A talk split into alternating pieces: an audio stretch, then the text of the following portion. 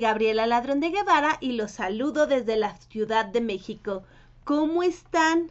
¿Qué tal les va en esta tarde de 12 de septiembre del 2023? Una tarde ya con los últimos días del verano. ¿Cómo les ha tratado la vida? ¿Qué novedades tienen? ¿Qué cuentan? Recuerden que aquí en De Todo para Todos, donde tu voz se escucha, todas las voces son escuchadas y para mí siempre es un placer la comunicación. El día de hoy, 12 de septiembre, tenemos un programa especial en el que recordamos también el 50 aniversario del golpe de Estado del 11 de septiembre de 1973 en Chile. Y al respecto vamos a tener una serie de programas especiales compartiendo 50 amapolas, un, eh, un evento organizado por la comunidad literaria Mailén Internacional y que compartiremos aquí en De Todo para Todos, donde tu voz se escucha, con la intención de que esta fecha no sea olvidada y también eh, con la intención de que encontremos puntos comunes desde nuestras realidades, que podamos identificarnos, que podamos sentirnos parte de una realidad que no queremos que se repita. Y bueno, estamos aquí también con Poesía de Morras que vamos a estar escuchando y en la música vamos a escuchar a Morat. Así que como les decía, tenemos un programa lleno de color literario. Así que, bueno, pues comencemos.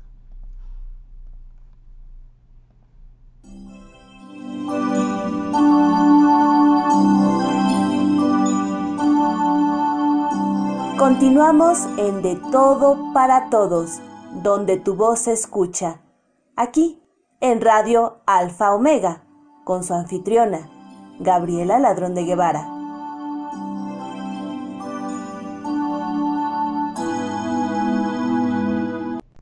Oh diosas y ancestras, guíenos para encontrar el camino a nosotras mismas y a nuestra libertad, y dennos la fuerza y valentía para enfrentar los obstáculos que nos impiden la plenitud. Daniela Caso, Tecomán, Colima, Poesía de Morras. Y como les decía aquí en De Todo para Todos, donde tu voz se escucha, tenemos esta... Eh, tenemos nuestras secciones fijas y tenemos el día de hoy un programa muy, muy emotivo, muy, muy especial. Y bueno, iniciamos con nuestra queridísima doctora Fiona y su cápsula de la risa.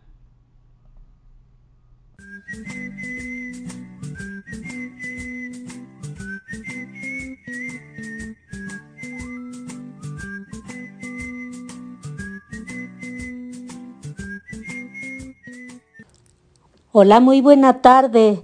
Les saluda la doctora Fiona. Y pues muy contenta de estar en otro programa de nuestra querida conductora Gaby en De Todo para Todos, donde tu voz se escucha por Radio Alfa Omega. Y pues aparte de las abejas, mariposas y colibrís encargados de la polinización y que hacen un gran trabajo de día, pero ¿y de noche? ¿Quién lo hace? Pues ni más ni menos que los murciélagos, y son más buenos de lo que creemos. Sí, ahorita nos vamos a enterar. Se cree que existen más de 1200 especies en el mundo y solo tres se alimentan de sangre, pero la mayoría comen insectos, flores, frutos, polen y néctar de las flores el 25% son vegetarianos y hay otros que no pueden masticar porque tienen atrofiada la mandíbula, pero a cambio tienen excelente olfato y el gusto. Con su enorme lengua que además es muy larga, pueden chupar el néctar de las flores. Un murciélago puede visitar hasta mil flores en una sola noche. Cuando los murciélagos llegan a alimentarse, su cabeza y pecho se impregnan del polen, llevándolo de una flor a otra. Y generalmente estas flores abren de noche, sus colores son claros y producen mucho néctar para atraerlos. Los murciélagos ayudan a la producción de mango, aguacate, plátano, cacao y muchos más. ayudan a la conservación de bosques y selvas, son aliados de la agricultura. Otro beneficio que obtenemos de los murciélagos es el control de plagas, de los insectos, sin generar daño al medio ambiente, como por ejemplo los mosquitos portadores del dengue. Bueno, pues muchas gracias y hasta la próxima cápsula. Muchísimas gracias, doctora Fiona. Gracias por darnos esta interesante descripción de los murciélagos, que a pesar de no ser tan simpáticos, tiernos y agradables, también son muy importantes en los ecosistemas. Gracias, Fiona, por compartir con nosotros.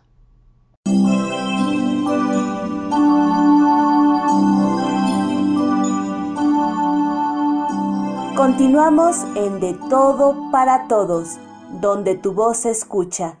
Aquí, en Radio Alfa Omega, con su anfitriona, Gabriela Ladrón de Guevara.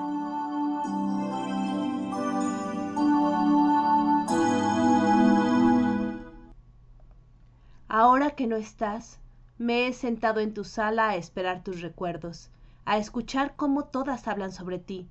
Siempre fue una mujer fuerte, aguerrida y sumamente solidaria. Y cada vez que te nombramos, siento que no te has ido, que vives en cada plato de comida compartido y en cada una de las rosas que fueron sembradas en tu jardín. Así es que ve tranquila, pues amamos pensarte para saber que estás aquí. Valeria Nápoles, Santa Cecilia, Xochimilco, Poesía de Morras. Y continuamos aquí en De Todo para Todos, donde tu voz se escucha, con este programa especial, 50 Amapolas, con, el, con, la comunidad literaria Mailén Internacional. Muy buenas tardes, queridos poetas y escritores, amigos y amigas, presente en la sala Zoom. Muy buenas tardes, amigos y amigas, poetas y escritores que nos acompañan a través del muro del colectivo Mailén, eh, de la, del, perdón, de la comunidad literaria Mailén Internacional.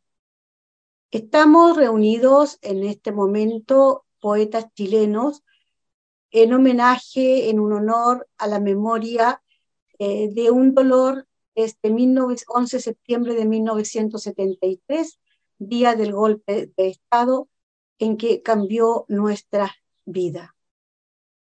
Antes de dar inicio a esta jornada de memoria, de sentimientos y emociones, agradeciendo a Dios y a la vida el ser sobrevivientes de estas circunstancias dramáticas y trágicas que vivió nuestro país y que aún no hay eh, casos claros con respecto a muchos compatriotas que no se conoce su destino final. Vamos a hacer 30 segundos de silencio en honor a todos ellos.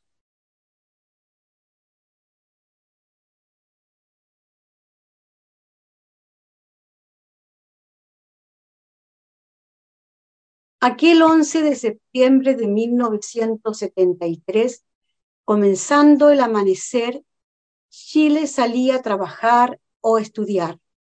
En los establecimientos educacionales celebraba el Día del Profesor, como todos los 11 de septiembre de cada año. Pero desde ese día cambió la historia de Chile radicalmente. Cayó un telón para abrirse otro dando inicio a escenas de tragedias, en memoria de toda una generación teñida de dolor, en un via crucis sin resurrección, cuando han transcurrido 50 años en que de joven, de pronto, descubro ante mi espejo a una adolescente desaparecida que asumió su vida en una constante sobrevivencia en medio del terror y amenazas de muerte, si pensaba distinto al sistema que se imponía bajo la violencia legalizada en constantes decretos.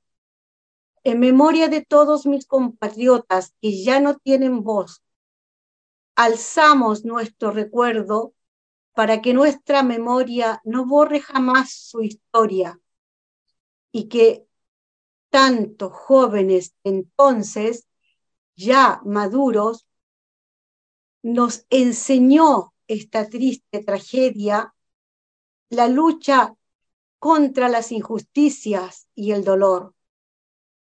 Un 7 de septiembre de 1988, fui exonerada política de un liceo por llamar desde una emisora radial a votar no.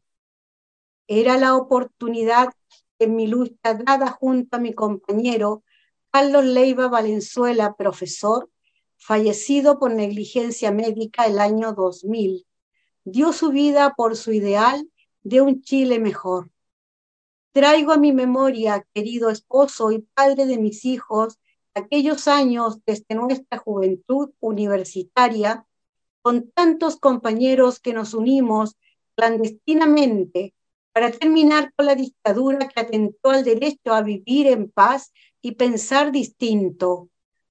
Hoy, 7 de septiembre de 2023, como chilena, quiero agradecer a todos los países que recibieron a tantos de mis compatriotas que fueron exiliados, siendo la única forma de seguir viviendo. Agradezco a Dios por permitirme, por permitirnos estar con vida y reunirnos con los poetas para expresar a través de la palabra nuestros sentimientos y emociones de esta histórica memoria que nadie borrará para que nunca más en Chile ni en el mundo. Queridos amigos poetas, estamos en estos momentos iniciando esta memoria. Voy a dejar con ustedes a nuestra querida compatriota chilena que está radicada en Canadá, Yolanda Duque Hidalgo. Hola, ha sido un gusto estar aquí con ustedes. Eh, y lo que yo quería contar es que antes del golpe yo vivía en Argentina. Estaba exiliada por otras razones, no, todavía no había exilio político para mí, era un exilio más bien, digamos que familiar, ¿no? y volví, el, o sea, yo leí en los diarios allá que Chile estaba al borde de una guerra civil. Y yo estaba trabajando y cuando leí el diario a la hora de la, de la salida a comer, le dije a mi, a mi jefe, le llevé el diario y le dije a mi jefe, si algo pasa en Chile, quiero estar con mi familia. Y me dijo, ¿cuándo quiere partir? Le dije, bueno, si fuera mañana mismo. Y partí para Chile, llegué el 9 de septiembre a las 10 de la mañana a Santiago y el, como a las 2 de la tarde estábamos almorzando y escuchamos helicópteros el día 9, helicópteros, vivíamos, eh, bueno, la casa de mi madre estaba a la vuelta de la Sumar, de las fábricas Sumar.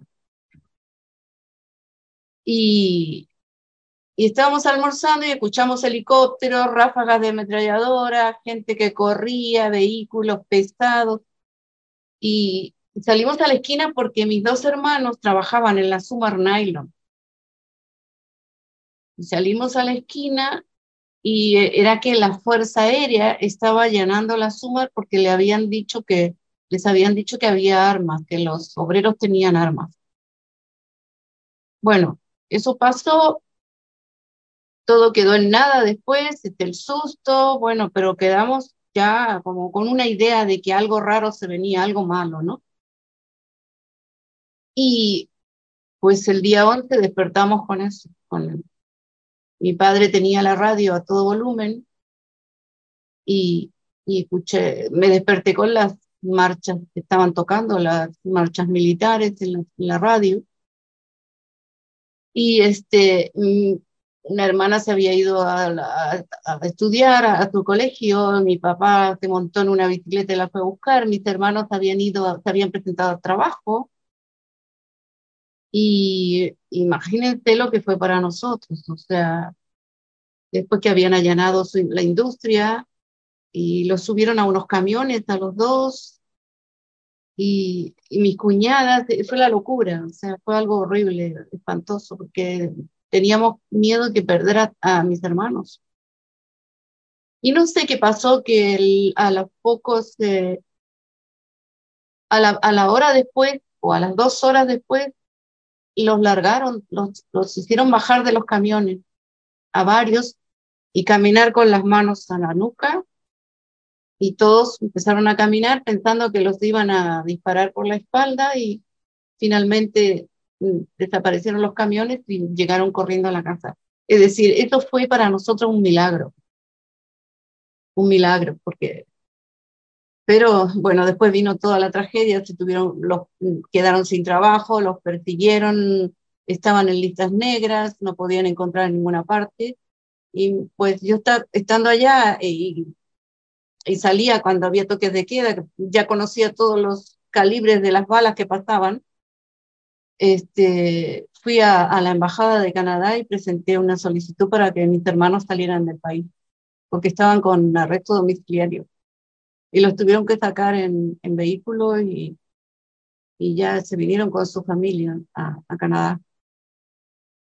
Y esa es, esa es la, no es, te digo, no es no tuvimos desaparecidos, no tuvimos, no, no llegaron a torturar a nuestra familia más que psicológicamente, ¿no? Psicológicamente. mis padres nunca se recuperaron de eso y de perder a sus hijos y a sus nietos que se tuvieron que venir tan lejos. Pero bueno, espero que yo, yo a veces escribo pequeñas cosas como aquí en este libro que se llama eh, Subversos, subversos de subversivos, ¿no? Crónicas y subversos. Un pequeño librito, un cuadernito. Y dice, mientras el mundo es un infierno, ellos, los mandamases, los líderes, nos colman de mentiras a través de los múltiples medios de comunicación, disfrazando la verdad y la realidad acartonados, bien maquillados, con su cuello blanco y corbatas luminosas, nos tratan de alucinar con sus discursos hipócritas. Su política del terror mantiene a millones paralizados de pánico y a otros tantos sumidos en el conformismo y la ignorancia. Ellos, los de siempre, han asumido ser los señores del apocalipsis y nos expulsarán del paraíso nos quieren expulsar del paraíso para repartirse las mejores tajadas del pastel, en que quieren convertir a Chile. Ni perdón ni, ni olvido, no pasarán. Luego, como uno está eh, por el mundo, eh, escribe cosas sobre el mundo entero, no solo de nuestro país, porque hay caos por todos lados, ¿no? Y yo leo, leo las noticias de Chile, veo las noticias de Chile y reflexiono sobre esto, por ejemplo, cuando una sociedad se derrumba. Cuando una sociedad se derrumba, aparecen astrólogos, consejeros, profetas, hipócritas, demandantes, aduladores, lectores de la palma de la mano, historias de ascendientes y descendientes, fundadores con sus alabanzas y biografías temporales y análogas.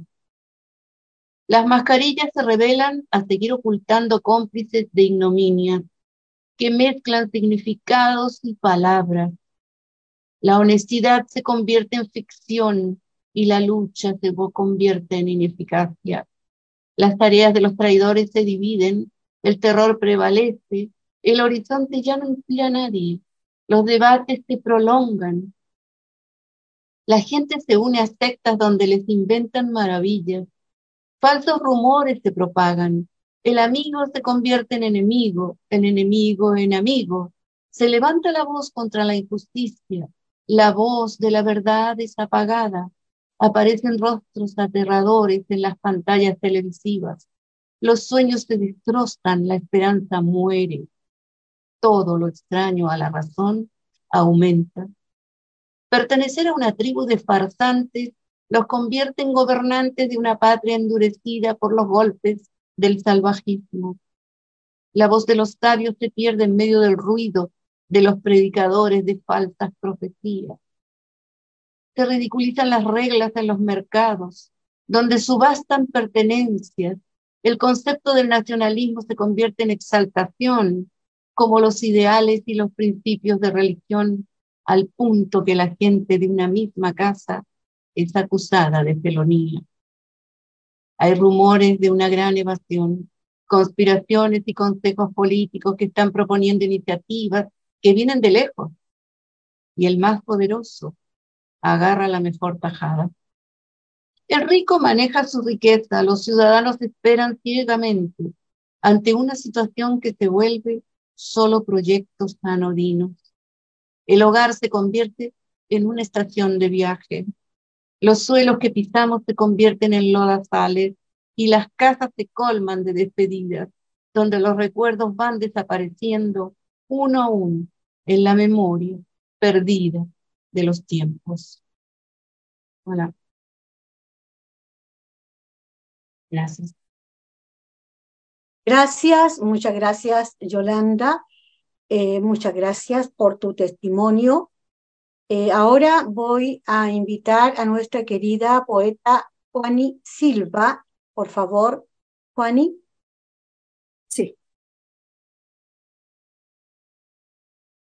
Bueno, yo les voy a contar algo pequeño que no pensaba contarlo hoy, pero yo fui eliminada dos veces de la Universidad de Chile y después mm, siendo UNCE. Mm. Una por porque el 73 se eliminaba a todo el mundo que tenía amistades con todo el mundo, uno era adolescente, ¿no? Y posteriormente, y esto es lo que más me interesa, bueno, por los profesores que tuvo, excelentes personas, los que quedaban ahí todavía, porque nosotros volvimos el 74, ¿no? La facultad se cerró, etcétera. Pasó de todo ahí. Eh, volví a estar en, en mi facultad. Pero después, cuando yo estuve en el pedagógico, porque yo hice separadamente la pedagogía, me eliminaron en mi último año en, el, en la materia de metodología, en ese tiempo se llamaba metodología, porque cité un poema de Neruda que yo adoraba. y, ni siquiera era un poema político, era un poema los mendigos en las catedrales, no me acuerdo incluso cómo se llama, pero lo tengo ubicado. Bueno, el asunto que pude regresar como cuando empezó la democracia después, con mi hija menor, que tiene 27 años, va a cumplir en brazos, imagínense. Bueno, pero yo seguí caminando siempre en ese tiempo. Pero ahora voy a, les voy a leer algo cortito que hace alusión a ese periodo tan terrible eh, que tenemos en nuestra memoria. Se llama, el primero se llama Escarlata Salobridad. Sigiloso, entre quebradas y cerros, desparramó sombríos carmesí, esparció su hélice las algas, voló olfateando en oscura pleamar. Sus caninos sobre el vientre, marcando el territorio de la sal. Emergió, fue bajando, imprimió su oxidada huella, sembrando el horror. Entumecida pelagidad, espantando equilibrios, rumor de sendas ocultas en medio de la noche. Hundió su garra fría, indeleble, marca, acalló grillos, grises conciencias, aguas, oleaje peces, mentes intestinas crudo invierno del hierro, ensañado en pacíficos sin luna.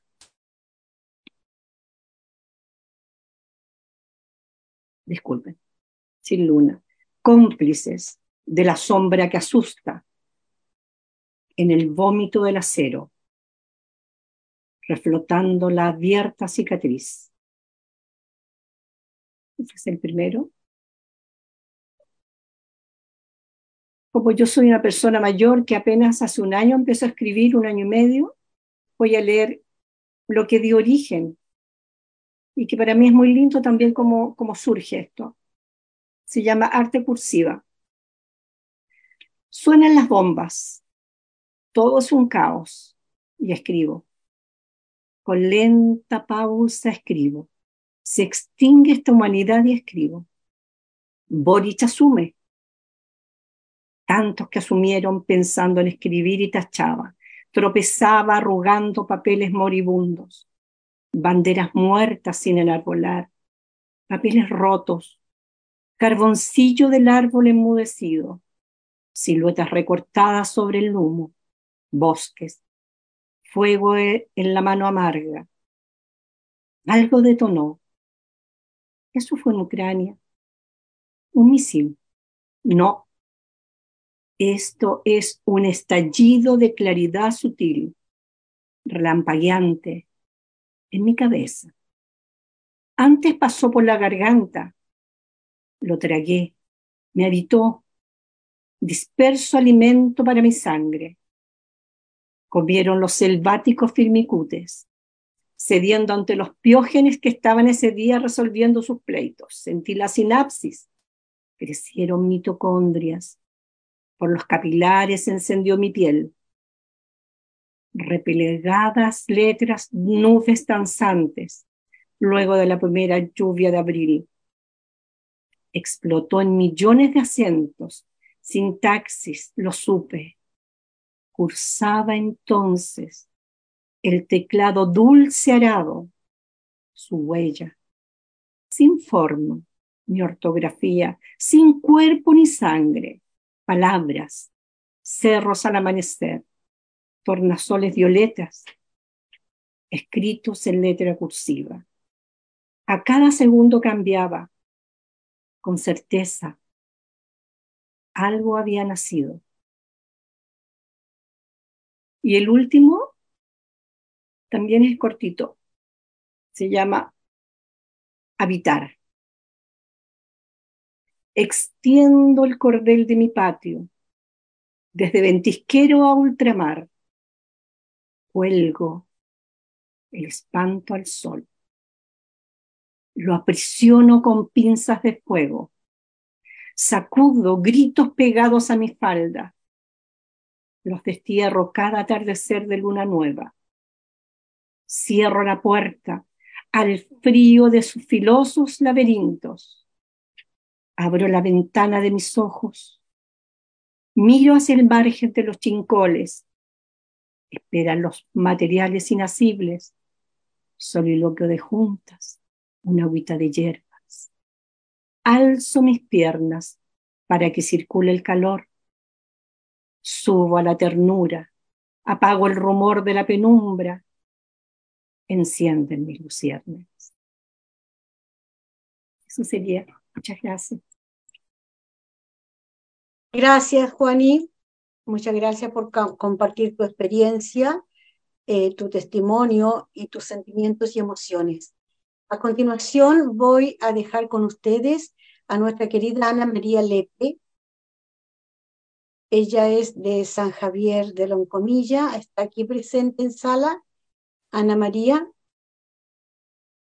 Ana María Lepe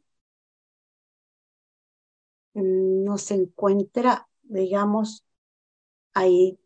Bien, entonces voy a invitar a mm, nuestro querido poeta, a mi coterráneo, Aquiles Ríos Parra.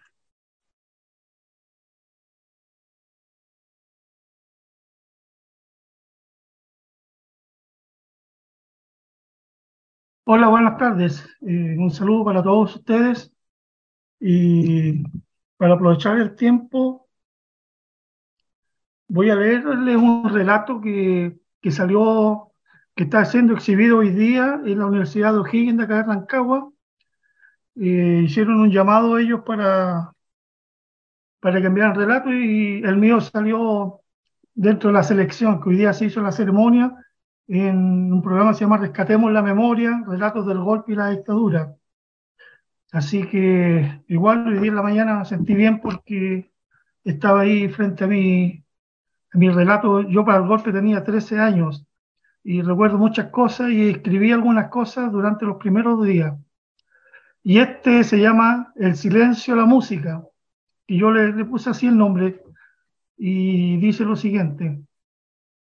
El miedo se apoderaba de las calles después del golpe de Estado del 11 de septiembre de 1973. Los militares se tomaron las calles y las detenciones de vecinos del pueblo eran frecuentes. También habían otros vecinos que delataban a personas por tener una opción política distinta. El toque de queda comenzaba a las 3 de la tarde y se acababan los juegos con los amigos del barrio. La desconfianza se apoderaba de la gente. Todos temían ser delatados y luego prisioneros. Algo que no entendía en ese momento, quizás por la inocencia infantil, fue el hecho de que había que destruir discos de música y revistas. Recuerdo a mi padre sacar algunos vinilos, entre los que recuerdo discos de Víctor Jara y otros alusivos a la unidad popular, aquellos que se escuchaban sin problemas antes del golpe, ahora estaban prohibidos. Le ayudé a llevar los discos mientras él llevaba una pala. En el fondo del patio, entre los dos canales que lo cruzaban, cavó un hoyo no muy profundo, tomó los discos y las revistas, los rompió y los enterró y luego los tapó con tierra como si fuera un funeral. Yo solo miraba. Su transpiración se mezclaba con algunas lágrimas.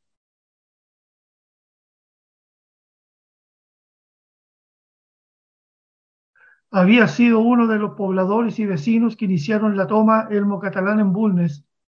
También en algún momento fue dirigente de la toma. Los primeros meses después de que se instaló la dictadura fueron tiempos de terror. Muchos detenidos, familias exiliadas y empezaron a desaparecer personas. Como niño no entendía cómo soldados de la patria se enfrentaban a compatriotas en una especie de guerra imaginaria contra su propia gente. Eso me generaba mucha confusión.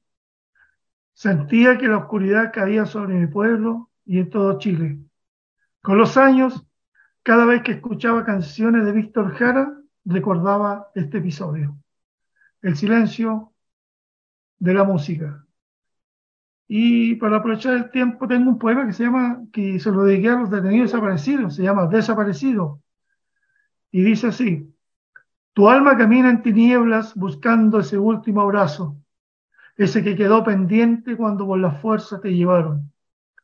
Es muy fácil ser valiente cuando se empuña un arma, aunque la cobardía se siente en las manos, no hubo un último adiós, no hubo un último abrazo, solo hubo miedo para enfrentar a los cobardes antes del balazo. Aún tu alma anda en tinieblas, Aún los tuyos no te pueden encontrar. Aún tu cuerpo está desaparecido.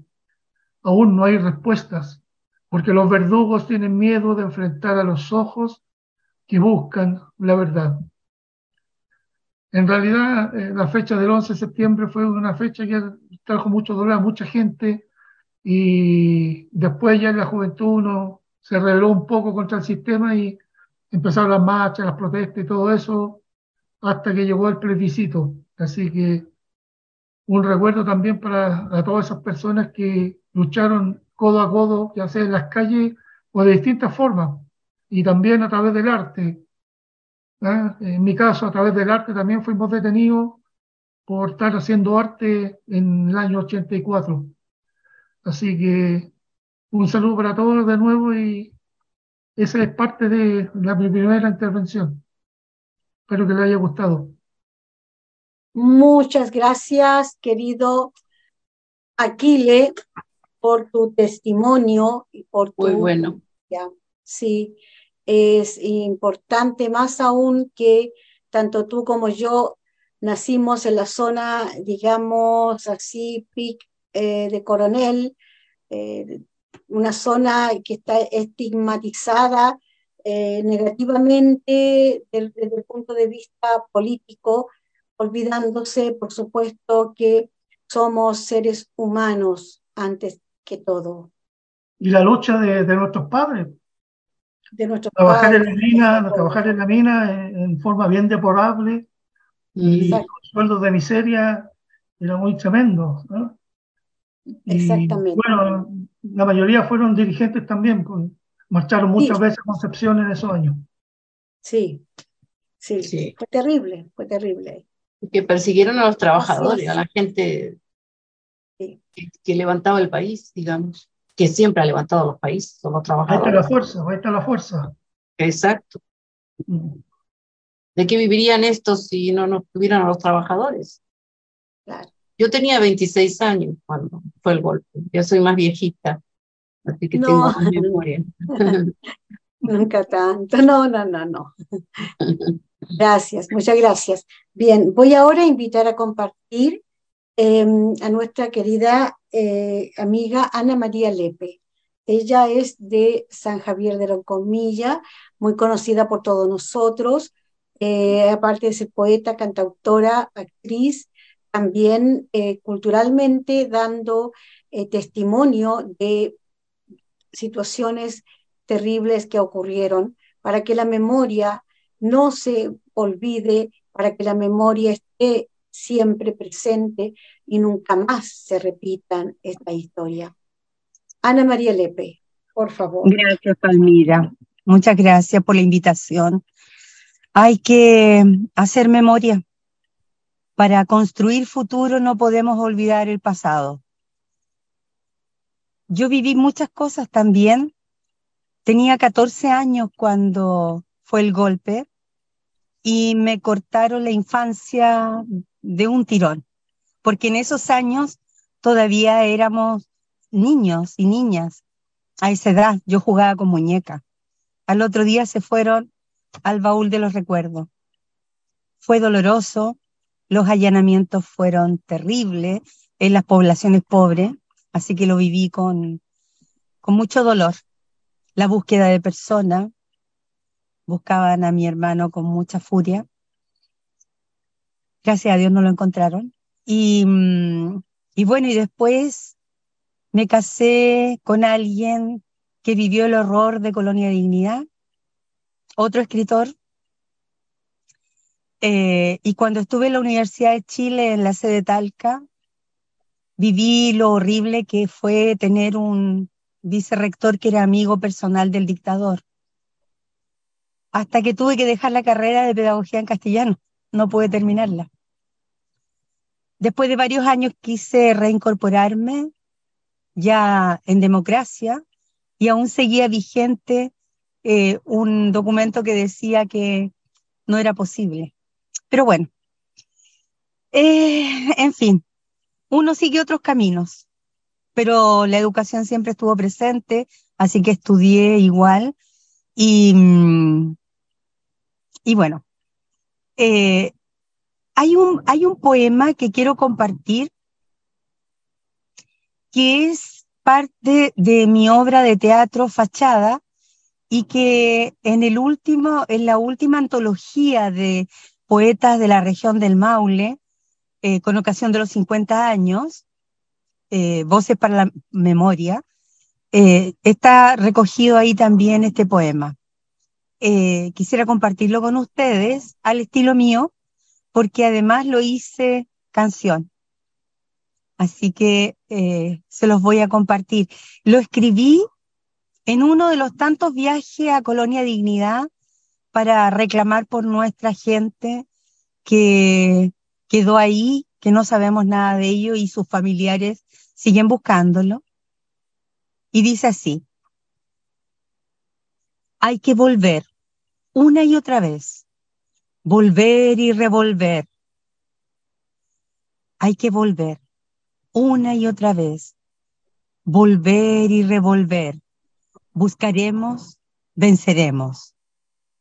Hay que volver porque la sed de justicia solo se apaga con justicia. Hay que volver a buscar la verdad entre las piedras, del camino al río, del río al camino. Hay que volver por los nuestros y también por ellos. Hay que volver por los caídos y los que se levantan a buscar el pan de cada día. Hay que volver una y otra vez, volver y revolver. Volveremos, buscaremos, venceremos. Hay que volver una y otra vez, volver y revolver. Volveremos, buscaremos, venceremos. Ese es mi poema, con mucho cariño, en este día de memoria. Y les cuento que ahora estoy metida en el auto porque voy a apoyar otra actividad, una peña cultural en mi eh, ciudad, en San Javier, eh, otra actividad de memoria organizada por un grupo de jóvenes. Así que un abrazo gigante, hartos cariño. Gracias, Palmira. Gracias a todos. Muchas gracias, Ana María Lepe, junto a su escritor también, Gabriel Rodríguez. Eh, digamos, han dado desde siempre y hasta ahora todavía ya esta lucha de mantener vivo, viva la memoria para la justicia, para la justicia. Gracias, Ana María, por compartir tu testimonio. Muy buenas tardes. Agradezco a la comunidad Mailén Literario Internacional, a su directora Palmira Ramos Cruz, por la invitación a participar en Memorias de 1973, 50 amapolas al viento. Mi nombre es Ivonne Aravena, mi país Chile, y mi poema se titula Dolor del alma. Estruendos se oyen a lo lejos, dolor y pena embargan al corazón. Incertidumbres y dudas anidan en el alma las aves vuelan sin control, algunas con sus alas muy heridas, otras con un roto corazón. La paz se fumó, solo hay angustia y dolor. Los robots se adueñaron de las calles, nuestros labios se cerraron por temor. Silba el viento causando más heridas, destrozando las vidas por doquier. Sentimientos se agolpan en el alma, amigos y familias ya no están. El viento las llevó con furia y ocultas para siempre las dejó. Sepa el mundo el dolor que el alma siente, fueron décadas de injusticia acaecida. Mi interior no asimila tanto horror. Familias buscando aún deambulan a sus hijos, padres, hermanos, amigos, y a esas madres que quedaron con sus brazos vacíos y sus pechos llenos de leche y dolor. Muchísimas gracias a la comunidad literaria Mailén Internacional por compartirnos esta primera parte de 50 amapolas. En particular, muchas gracias a Palmira Ramos, Yolanda Duque, Juan y Silvia, Silva, Aquiles Ríos, Ana María Lepe e Ivonne Aravena.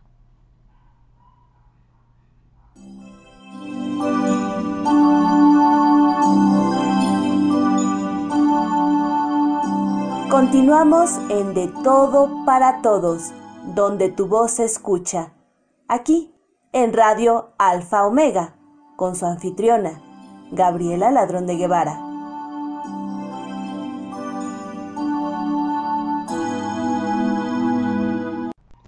Y regresamos aquí a De Todo para Todos, donde tu voz se escucha el día de hoy con una entrevistada muy peculiar. Ella es escritora, gestora cultural, además es, eh, también podríamos decir que es difusora de varias causas sociales. Ella es Jacqueline Campos, mexicana. Bienvenida, Jackie. Qué gusto tenerte aquí en De Todo para Todos, donde tu voz se escucha. Hola Gabriela, muchísimas gracias por invitarme y saludos a toda tu audiencia que te escucha a través de internet. Pues muchas gracias por acompañarnos y para que precisamente esa audiencia te conozca, cuéntanos, ¿quién es Jacqueline Campos? Híjoles Gaby, bueno, resumir 47 años de vida. Vamos a ver. Yo nazco en Mérida, Yucatán. Soy modelo 1976 y de profesión soy psicóloga, graduada por la Universidad Autónoma de Yucatán.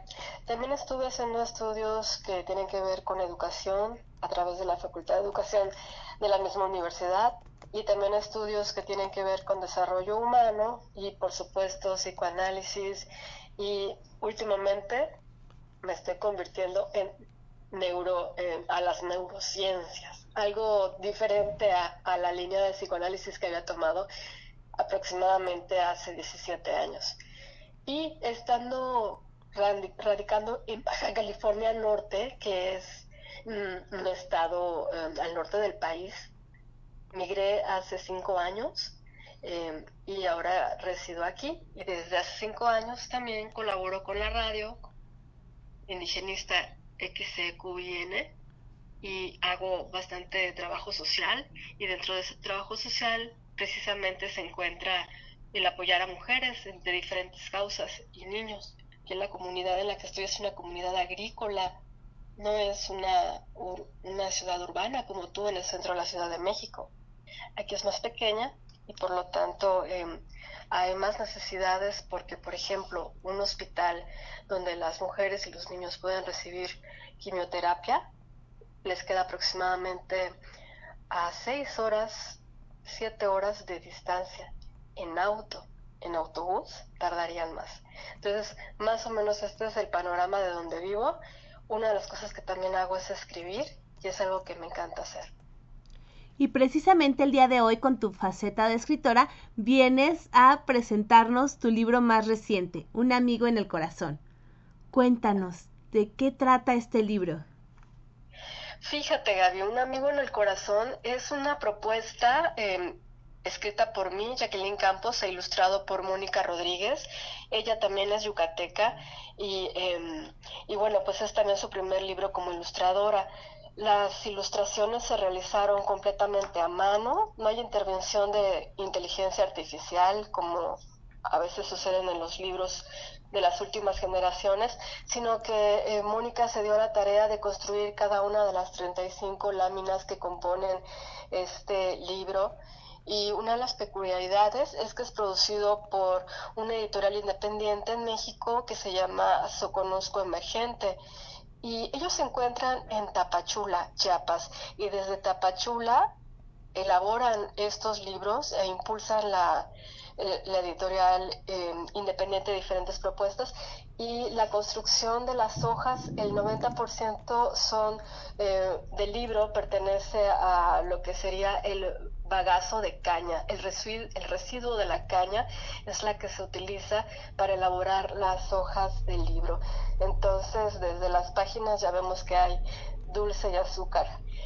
Y como tema estamos abordando la relación afectiva de los niños con los animales de compañía, cómo se da ese enamoramiento de, vivir y vincularse con, un animal de compañía, pero también reflejamos el ciclo de la vida y la pérdida que puede presentarse en, el animal de compañía, los diferentes motivos por los cuales el niño lo puede perder, obviamente por muerte, por em, enfermedad, ya sea que se extravíen, etcétera. Y el libro también acompaña la, la restauración de ese corazón roto por la pérdida. Es un libro que trata el duelo infantil y aunque es escrito para que lo consuman los niños por las ilustraciones y demás, hay una parte que está dirigida a los papás, a los mediadores de lectura, a los adultos que trabajan con niños o para las infancias por ejemplo, los cuentacuentos, o también los tanatólogos, los maestros en educación, ya sea primaria o preescolar, o cualquier persona que tenga el trabajo con las infancias, como pueden ser pedagogos, psicólogos, etcétera, pueden encontrar en el libro un aliado para abordar el tema del duelo infantil. Es un libro que surge en la pandemia, su construcción. Sin embargo, este año dio la luz en el 2023, en abril, que fue cuando presentamos el libro, en, la UNAM, en la Feria del Libro y la Rosa precisamente. Excelente, sobre todo porque es un tema que tradicionalmente, por cuestiones culturales o por falta también de conocimiento, se ignora. Se cree que los niños no sufren los procesos de duelo, que no sufren los procesos de duelo de sus mascotas, que lo consideran muchas personas como algo poco relevante y sin embargo duele y sin embargo es un proceso duro para los niños. Bueno, qué decir de los adultos, pero para los niños es un proceso muy duro. Sí, por supuesto. Y como dato te puedo decir que em, según las investigaciones eh, hubo una encuesta y, se checó que cerca del 70%, aproximadamente 70 y 75% de los mexicanos tienen em, mascotas en casa o animales en casa que consideran animales de compañía, no necesariamente de, de consumo, de granja, por decirlo así pero también las neurociencias dicen que a nivel cerebral han descubierto que el impacto que le causa al cerebro del ser humano la pérdida de, una, de un animal de compañía con la cual ha elaborado un vínculo es igual de fuerte como haber e impactante como haber perdido un, un humano, un familiar humano, un amigo humano. Para el cerebro no, no hay diferencias en el impacto, lo vive igual y, em, y le duele igual y necesita también ese tiempo de recuperación que es relativo en las personas. Y em, una de las cosas importantes es que, fíjate, ya vamos a, punto de celebrar el Día de Muertos. Los como papás nos encontramos o maestros, nos encontramos ante el concepto de la muerte porque vamos a pintarte de Catrina, vamos a, pintar a tu vestido de, de Catrina, de Catrín, te vamos a maquillar de calaveritas y, vamos a hacer un altar y vamos a hacer un festival en la escuela y vamos a hacer un bailable. Ahí es cuando más a nivel educativo los niños tienen, tienen en contacto con la muerte, como que la cultura alza su capa y los abraza y los envuelve de vamos a ver calaveritas literarias, pero fuera de esos tres días que ya pasó esa celebración del 31, del primero y del 2, se, se, quita esa capa de la cultura alrededor de la muerte y ya no volvemos a tocar el tema. Lo tocamos de manera profunda, pero en cierta forma superficial, porque no se le da la oportunidad de hablar al niño acerca de esto. Entonces la magia del libro, con lo que hemos estado comprobando desde que está diseñado, es una metáfora que te va llevando solito, suavecito, suavecito, hace clic con las emociones y entonces después el niño puede hablar, ya no, no solamente va a saltar de su experiencia personal de, sí, yo tuve una tortuga que se murió y que quise mucho, hablar de un perrito que atropellaron y que o se fue, ya nunca más regresó, de ahí va a saltar a mi abuelita, a mi tía, a mi hermanito, a mi mamá, a mi maestra, que ya no la volví a ver porque me dijeron que se murió. Entonces, el adulto, lo más recomendable es que este libro sea acompañado también por, con una previa lectura de un adulto que sea un facilitador, porque él va a querer hablar acerca de eso. Va a querer hablar acerca de eso. Entonces, por eso no solamente es un, libro eh, para recrearse, porque están maravillosas las ilustraciones, para disfrutar, que nos va a ayudar a, remembrar a nuestros animales de compañía y a celebrar la vida de ellos, sino que también nos puede servir precisamente para trabajar estos aspectos para que el niño pueda expresarlos. Y qué mejor si lo hace acompañado de un adulto que tenga esa madurez emocional como para escuchar las respuestas y como para saber, saber responder esas preguntas del niño.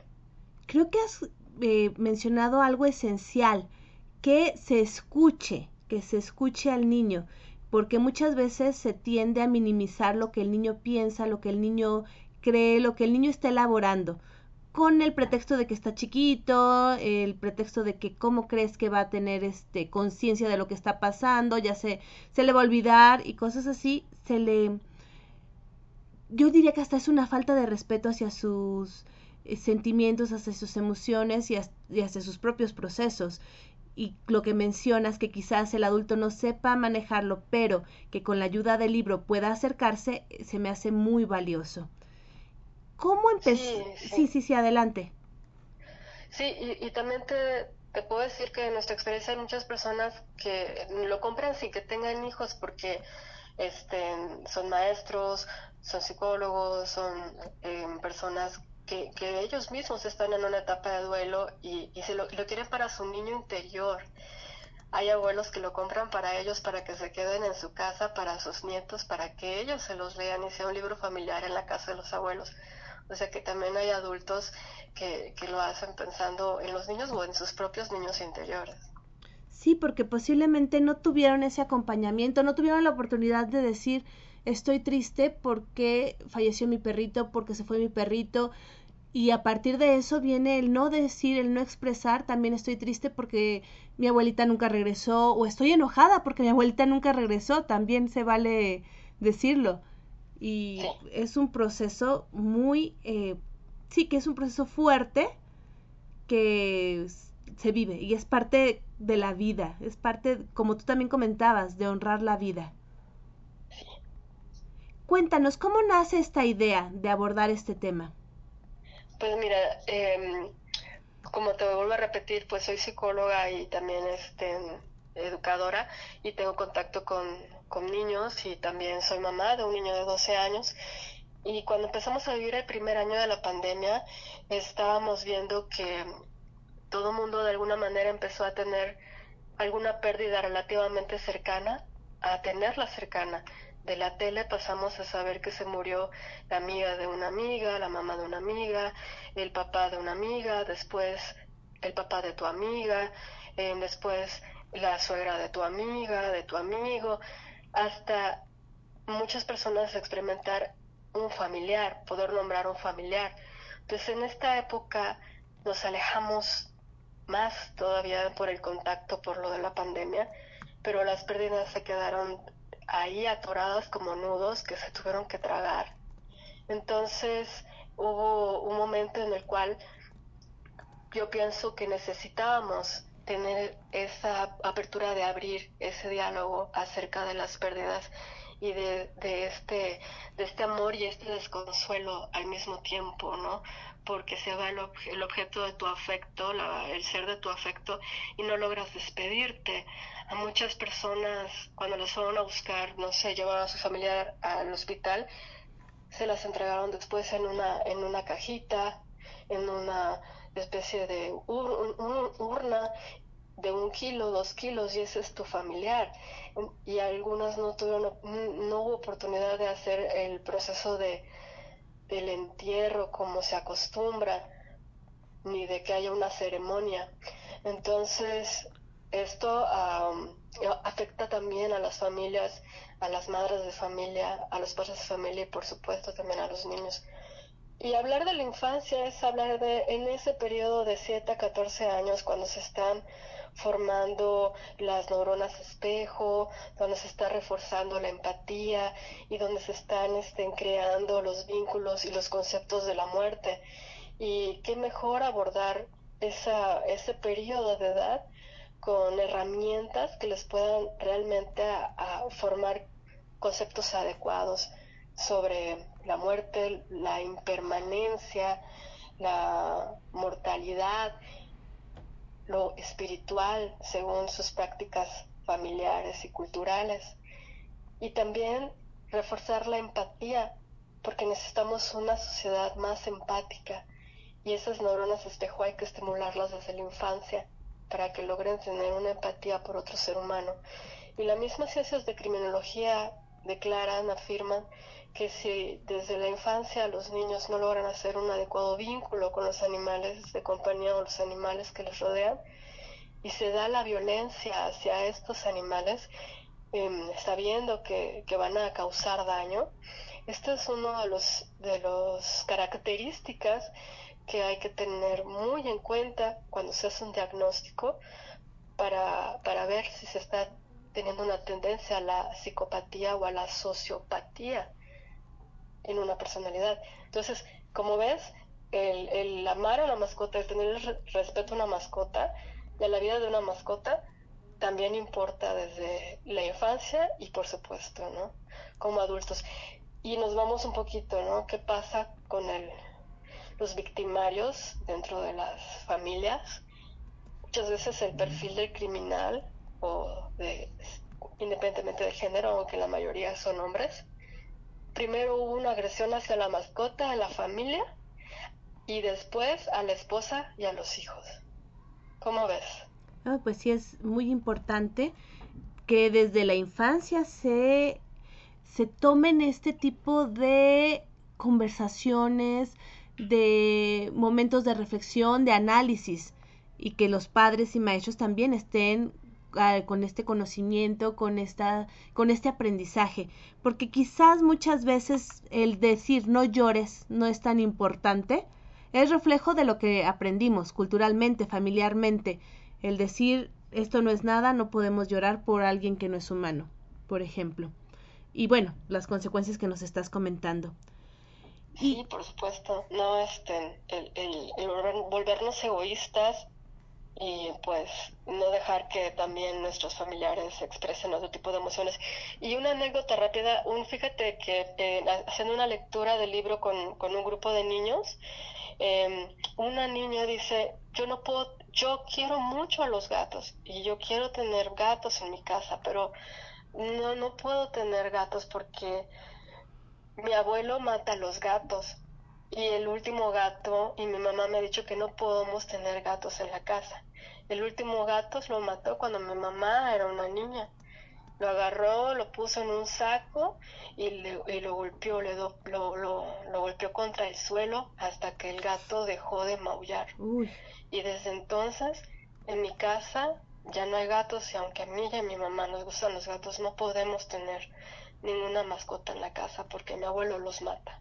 O sea, ¿te imaginas? Estamos hablando de que tú como mediador de lectura, tú como psicoterapeuta, tú como maestro, tú como educador, tú puedes trabajar con este libro y, y vas y el libro solito va a, a, estimular a que los niños dialoguen. Entonces, cuando te tengas una información como esta, es bueno, es duro, si te toca una, si una anécdota complicada como esta, pero es realista y es verdad y te está dando un síntoma de que esta niña hay, en una lista de alerta porque en la familia hay una persona violenta, una persona violenta que está en, ah, sobrepasando ciertos límites y que la niña en determinado momento puede estar en peligro junto con su madre. ¿Sí, o no? Sí, sí, definitivamente. Y qué bueno que salen este tipo de cosas con el trabajo, con la mediación lectora, con el trabajo con maestros y especialistas en la materia. Claro, y, y, se da a raíz de, de, leer el libro, un libro que no aborda exactamente eso, pero, pero que te da la, te da la confianza de hablar de tu mascota, de la que deseas y no puedes tener, de la que deseas y tienes, de la que deseaste si ya no tienes, así como te va a dar la oportunidad de que hablen de, anécdotas pues más dulces, por decirlo así, ¿no?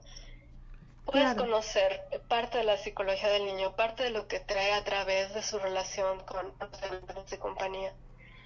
Y el libro Un amigo en el corazón es, es un, un, libro que yo recomiendo para, para tener en casa, para tener en la escuela, para tener en la biblioteca de la escuela, en la biblioteca familiar, porque a todas luces no es un libro con, como Disney, no vamos a hablar de, ah, todo es maravilloso, porque también vamos a abordar qué pasa cuando el animal muere. Pero de aún, aún así, tocando ese tema, también hablamos de la recuperación, de la sanación.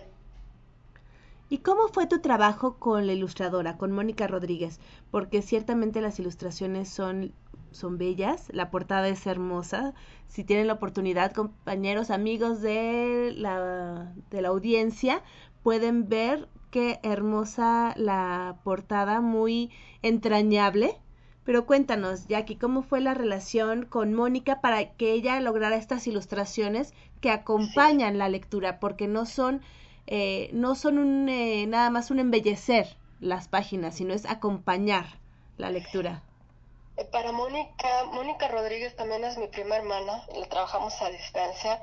Ella desde pequeña, muchos niños van a clases de ballet, ella iba a clases de pintura. Es química, pero termina también teniendo e, este amor y esta habilidad por la ilustración.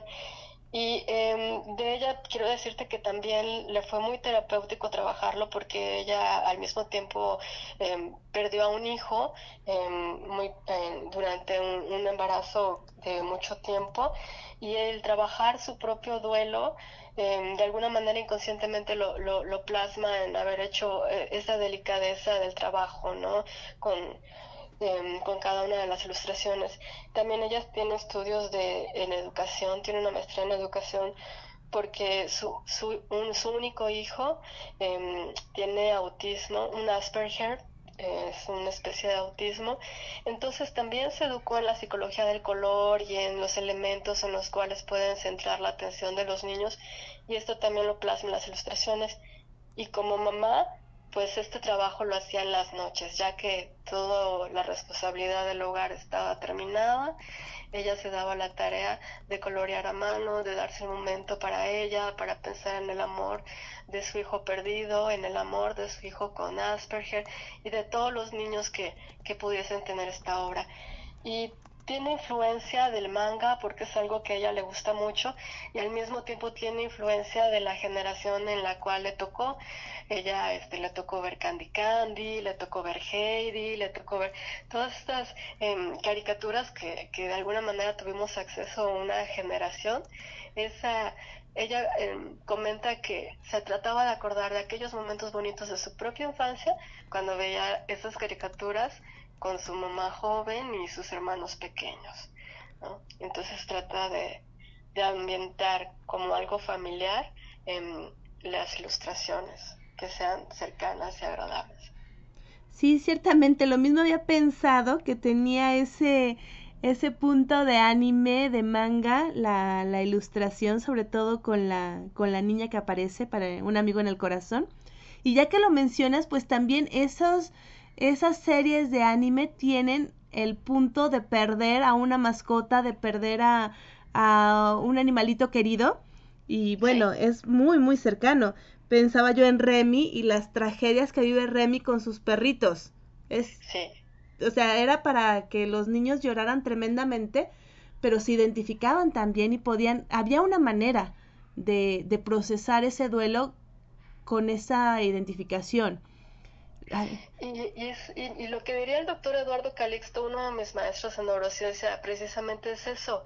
Él dice en sus clases, llorar nos hace humanos. Si lloráramos más como sociedad, seríamos más humanos, porque llorar es una muestra de la empatía y es una muestra de, de que sentimos.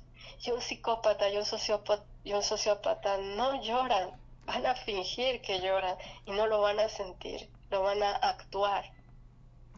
Sí, Entonces, es una forma de, sanar y de ser humanos, el, sacar en, en lágrima, en llanto. Sí, sí, sí, exactamente. Y cuéntanos, ¿cómo te acercaste tú a la editorial o la editorial te buscó? ¿Cómo fue ese proceso? Porque sabemos que también eso es un proceso complicado para los autores. Sí, y bueno, también tú debes de tener mucha experiencia en, y nuestros amigos que también les gusta la literatura, el decidir un editorial es todo un mundo de posibilidades. Em, están los concursos, por una parte, y es esperar si tu obra es elegida, que tiene muchas variables alrededor de esa, o este, lanzar tus propuestas a las editoriales grandes, que también tiene todo su, un, proceso largo. En mi caso, yo estuve estudiando varias alternativas y me decidí por la editorial Eso Conozco Emergente. Ya, ya le seguí el paso, porque em, ellos tienen una propuesta que es... Em, social, por decirte así. Es una propuesta de mercadotecnia social y la que maneja, porque también dan entrenamiento a los escritores, también les em, capacitan en el proceso de ver y valorar su, su libro como, como una obra que va a ser un producto cultural del cual es parte de una cadena empresarial, pero que también tiene un valor agregado por lo artístico, pero que también es, em, tiene un, valor que puede ser em, vendible y que puede uno tener, em, redituar acerca de la inversión que ha hecho como artista. Y es, esto es darle autoestima al autor. Me gustó mucho el hecho de que es una empresa familiar que está compuesta por el editor eh, Eduardo Briones, su esposa, la mamá de Eduardo, ciertos familiares. O sea, todos ellos se dedican al, libro, a cuidar la, la, edición en todos los aspectos, pero es también darle trabajo a una familia y a miembros de una familia. Y eso es algo, tus libros sale más cuidado a que, y sale con una más calidez el trato que le dan al autor a, otro tipo de, tratos más um, generales o un poquito más, más fríos, más distantes. Y ellos, em, por este impulso que le hacen a los nuevos creadores, tienen ciertas certificaciones de calidad. Me gustó el hecho de que las hojas sean de bagazo de caña y que se esté em, teniendo un, consumo inteligente para la producción de los libros. Sí, eso cuando lo mencionaste se me hizo muy interesante, que no solamente es un libro que tiene un contenido eh, bello que puede servir para para crecer de manera individual y comunitaria, sino que también está hecho de materiales que son respetuosos con el medio ambiente.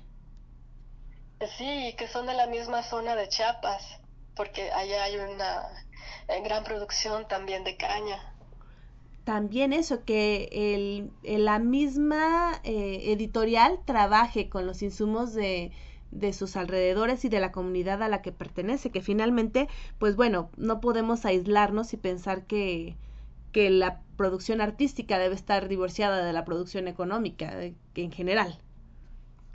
Sí, por supuesto, porque todo, todo es una cadena. Para que exista eh, un libro, no es solamente el creador, el momento de, de la obra, sino que de ahí va toda una cadena, ¿no? El ilustrador que ya también invirtió horas de su tiempo, materiales para elaboración de cada una de las láminas, em, el editor, el cuidador de estilo, de corrección, la maquetación, em, la impresión, la encuadernación, la transportación, o sea, son un, toda una cadena para que pueda el consumidor llegar y decir, bueno, es aquí lo tengo. Y desventaja de las editoriales independientes es que no pueden competir con las grandes editoriales. Una editorial como Ciano te puede sacar, no lo sé, 500 mil ejemplares de una obra y al final ofrecerte quizás a un precio más accesible porque hizo una gran producción y las editoriales independientes imprimen a menor escala y muchas imprimen bajo demanda o imprimen una, una cantidad menor. Esto, em, el, el, precio final a veces em, se eleva si se compara con otros libros que puedes decir, bueno, este me costó, no lo sé, 100 pesos y este otro me está costando 200 pesos. Pero pues hay que analizar esto, ¿no? O sea, que uno es un ejemplar de uno de 500 mil y el otro es uno de, de 200 quizás. Sí, ciertamente. Sí, eso es una gran diferencia. Y también eso le añade otro valor, un valor agregado, podríamos decir, a la obra. ¿Podrías leernos un fragmento, por favor, para que nuestros radioescuchas tengan una idea de cómo maneja Jacqueline Campos las palabras en su libro? Em, disculpa, es que no escuché muy bien. Se, ah, sí. Si puedes leernos un fragmento de, ah, de tu libro. Sí, por supuesto. Aquí lo tengo. Miren, antes del pequeño fragmento que voy a leer, les voy a leer un pedacito de un, una parte del libro que también es importante, que se llama Elogios. Ahí hay varios, están hechos por profesionales que tuvieron una lectura previa del libro. El primero que voy a leer es el de la doctora Berta Alicia García Chávez, y es directora de la Asociación de Estudios y Clínica en Tanatología en Baja California. Dice, una de las primeras experiencias de un duelo en la infancia es precisamente la pérdida de una mascota. El libro Un amigo en el corazón es una guía de la aflicción que siente el niño cuando se enfrenta a esta pérdida. Este relato le puede ayudar a entender que la tristeza que siente es normal y que poco a poco se irá transformando en el amor que lo unió a ese su primer amigo. El validar sus sentimientos, así como el acompañamiento de la familia en el proceso, son elementos muy importantes en el duelo infantil, algo que la autora y la ilustradora dejan entrever en el cuento. Un amigo en el corazón definitivamente es una muy buena herramienta para aquellos que acompañan a los niños en este difícil momento. Es parte de, del libro. Y el libro comienza así. Cuando un amigo animal llega a ti, hace cambios en tu corazón y en tu vida. Muchos prefieren a un perro como mejor amigo. Otros tienen un gato o varios gatos en casa. Hay quienes prefieren cobayas o hamsters. Y hay quienes adoran tener peces en su pecera. Muchos disfrutan de las aves como compañía y hay quienes tienen conejos como amigos, otros prefieren un hurón. Pero cuando decides tener un amigo, a tu corazón solo le toma tres latidos para quererlo. El cariño por un amigo te permite sentir momentos de grandes alegrías, pero también te permite sentir momentos de gran tristeza porque cada animalito tiene un tiempo de vida. A veces nuestros amigos se pierden y no pueden volver a casa. En otras ocasiones hay algo que les enferma sin que haya remedio. También los accidentes ocurren y se llevan la vida de nuestros amigos. Pero cuando esto pasa, el corazón duele porque está aprendiendo a despedirse del amigo que ama. Pero en este proceso de aprendizaje tú estás acompañado, porque tu familia siempre te apoya. Y hasta ahí, y continúa la lectura del libro, pero dejamos hasta aquí mi lectura. si gusta lo dejamos aquí porque hay comentarios de parte de los radioescuchas. Por supuesto. Katy Gómez nos dice, qué importante que se hable de estos temas. En muchas familias son temas tabú, pero sin embargo son cosas que suceden y que los niños deben procesarlas. Y si no las procesan, de adultos nos seguimos cargando. Lucy Trejo nos dice, hermosas ideas. Algo que me encanta es la idea de tomar inspiración lo que teníamos en nuestra niñez. ¿Qué niñez tan bonita tuvimos? Aunque se muriera el mapache de Candy, siempre sabíamos que iba a estar feliz. Creo que no se murió, me, me hace que se escapó nada más, ¿no? Ese no recuerdo. Pero bueno, eso nos dice Katy. De Remy sí me acuerdo que fueron muchas muertes tremendas de mascotitas. Este. También tenemos, eh, también de cuando estabas leyendo, de Lucy Trejo que manda aplausos y flores y dice muchas gracias. Eso es esencial, acompañar a los niños y también a los adultos, aunque no quieran aunque no quieran específicamente, me imagino que eh, aunque no quieran explícitamente algo así ha de ser. Muchas gracias. Bueno, esos son los comentarios que tenemos de momento. Oh, pues qué bien, pues muchísimos saludos a, a, las chicas que estuvieron comentando. El libro lo pueden encontrar si ustedes teclean en Google, en cualquier buscador, Un amigo en el corazón, Jacqueline Campos, les va a aparecer, está en Google Libros. Entonces, puedes teclearlo con mi nombre, que es J-A-C de casa, así como aparece en, la invitación del banner del programa, o con el título Un amigo en el corazón, libro, y les va a aparecer en, en Google em, la opción de, comprar y también la opción de, leer la, el libro muestra para que ustedes tengan unas páginas de acceso para el libro. Esto es de manera electrónica, descargable en cualquier dispositivo. La manera física de adquirirlo es este, a, través de, de, mí. Entonces tú puedes poner tal vez una liga en la cual puedas poner mi, mi, mi face o te lo puedo decir. Es Jacqueline Campos, escritora.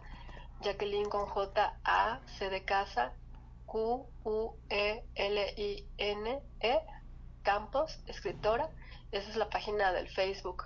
Em, ya ahí también está la opción de comunicarse conmigo o también podría ser em, a, través de, mi teléfono, podría darlo. Por favor. Em, si me lo permites. Sí, claro. Y se puede comunicar entre un nuevo momento. Es un teléfono de Baja California y por eso la alada es media extraña. Es el 6 16 1 34 34 22. ¿Podrías repetirlo, por favor? Sí. 6 16 1 34 34 22. Perfecto. Y también tenemos aquí una pregunta de Lucy Trejo. ¿Viene con material de acompañamiento para padres y maestros o eh, el libro el libro viene con material adicional de para padres y maestros o el mismo libro tiene una sección especial? Sí, el mismo libro tiene una sección especial. La primera parte precisamente es este para los para los adultos para que trabajan con niños o para los padres de familia, que es la parte de elogios, la parte del prólogo, y además tiene en la contraportada un código QR que te manda a un video en el cual yo estoy hablando acerca del libro y acerca de cómo usar el libro. Ah, perfecto, sí, sí, sí, eso está muy, muy bien, porque también es una manera de acompañar al adulto en su propio proceso de, utilizar el libro, de conocerlo y de saber qué contenido tiene y cómo poder explotarlo de la mejor manera desde el punto de vista también de la autora. Sí, por supuesto. Entonces en el, en el libro, con, el código QR, al abrirlo te, manda un, a un video que precisamente hice pensando en responder a la compañera que hizo la pregunta. Excelente, sí, y eso ya es un acompañamiento muy, muy bueno. También tenemos palomitas de Irene, de Frank, de Domi. Nuria nos, nos está saludando, nos dice buenas noches, para ellos ya, está, ya es de noche. Y eh, María Virginia de León nos dice muy interesante propuesta, muchísimas gracias por compartirla. No, pues muchísimas gracias a ustedes por abrir este su tiempo. Hay tantas opciones de entretenimiento, sin embargo, se te está quedando esta charla y, están escuchando el programa que estamos haciendo juntas. Y esto es algo muy lindo y muy importante porque no es solamente para nosotros, sino también es para las infancias con las que trabajamos.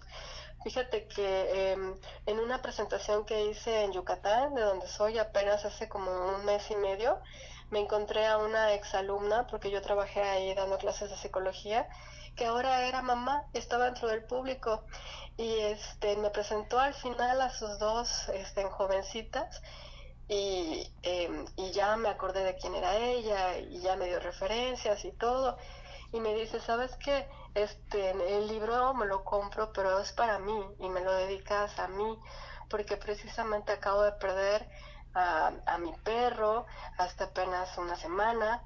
Y ella estaba pasando también por un proceso de divorcio, pero el perro representaba una época de su vida muy importante para, para ella, porque era ahora sí que su fuente de desestrés y el que agarraba para ir a, a caminar y al que le decía todo, este, lo que quería decirle, su secreto, su guardián y, y, el estar sin él en, un momento de crisis realmente le estaba afectando, Y mágicamente coincidimos en un punto sin haberlo planeado y el, el libro le, le pareció muy significativo para lo que estaba necesitando en ese momento.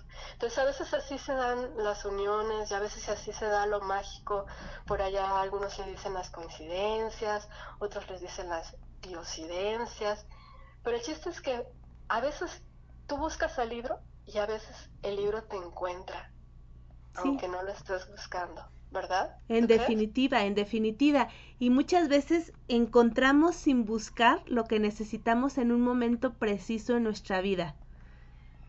Y eso es, bueno, maravilloso, cuando, cuando sabemos ver y sabemos identificar lo que estamos encontrando sin buscarlo.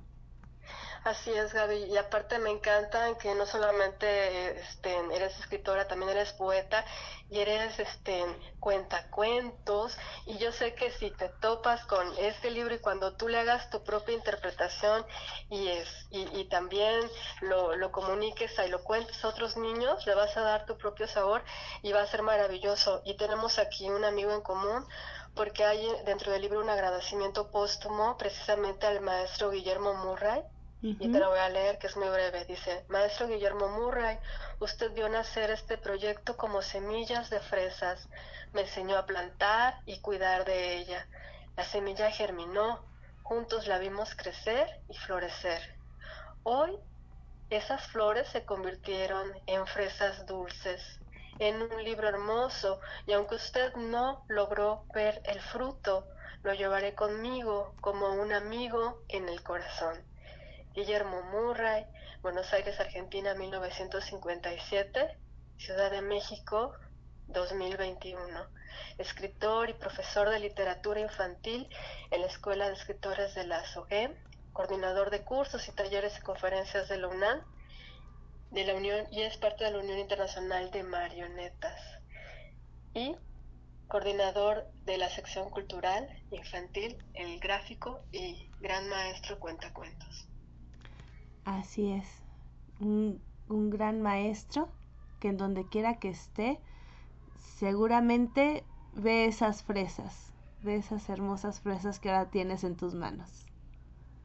Pues muchísimas gracias Jackie por compartir con nosotros. Gracias por lanzar este hermoso libro que seguramente es va a acompañar a más de uno en procesos de duelo y muchas gracias también por compartirlo aquí en De Todo para Todos, donde tu voz se escucha. Estás aquí eh, invitada, los micrófonos siempre abiertos para eh, cualquier otro lanzamiento, para comentarios, para eh, tu trabajo también como difusora cultural, como gestora, porque no solamente eres escritora, sino que tienes muchas más actividades y estás también trabajando muy fuertemente en otras áreas eh, apoyando, apoyando a la comunidad, a diferentes comunidades, a diferentes grupos con los que incides. Muchísimas gracias. Sí, amiga, muchísimas gracias a ti y todos invitados, todas invitadas este, a la convocatoria que tenemos abierta hasta el primero de octubre, que es para enviar textos em, en relación al cáncer de mama para pacientes, familias, amigos o interesados en el tema. Pueden escribir un texto ya sea poético, cuento, reflexión, anécdota, enviarla al 616-134-3422. Vamos a hacer un libro PDF con la editorial Ave Azul que va a ser de descarga gratuita con fines de difusión precisamente contra el cáncer de mama. Entonces, para mayor información en el teléfono o si conocen a Gaby, mándenle un mensajito y ella me, me hará enviar sus correos para ponernos en contacto y que participen en esta antología en la que Gaby también va a participar. Muchas pues, gracias, Gaby. Pues muchísimas gracias y sobre todo con una antología que sabemos que es de un tema que, bueno, nos toca a muchas de muy cerca. Así que muchísimas gracias. Gracias y bueno, aquí seguramente nos veremos para la presentación de la antología. Bueno, nos escucharemos para la presentación de la antología. Muchísimas gracias. Bye. Bye. Escuchamos a Jacqueline Campos, escritora mexicana, presentándonos su libro más reciente y también invitándonos a participar en esta antología para crear conciencia acerca de la lucha contra el cáncer de mama.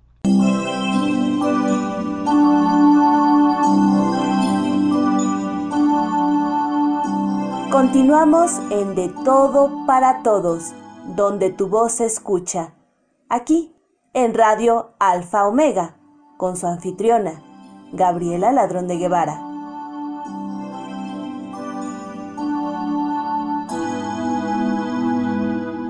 Y continuamos aquí en De Todo para Todos donde tu voz se escucha con Morat y Juanes. Besos en guerra.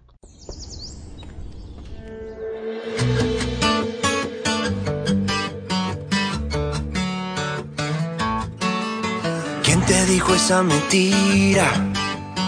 Que eras fácil de olvidar. No hagas caso a tus amigos, solo son testigos de la otra mitad. Dos besos son demasiado y un beso no bastará. Y aunque adviertan al soldado, si está enamorado, en guerra morirá. Ya no tienes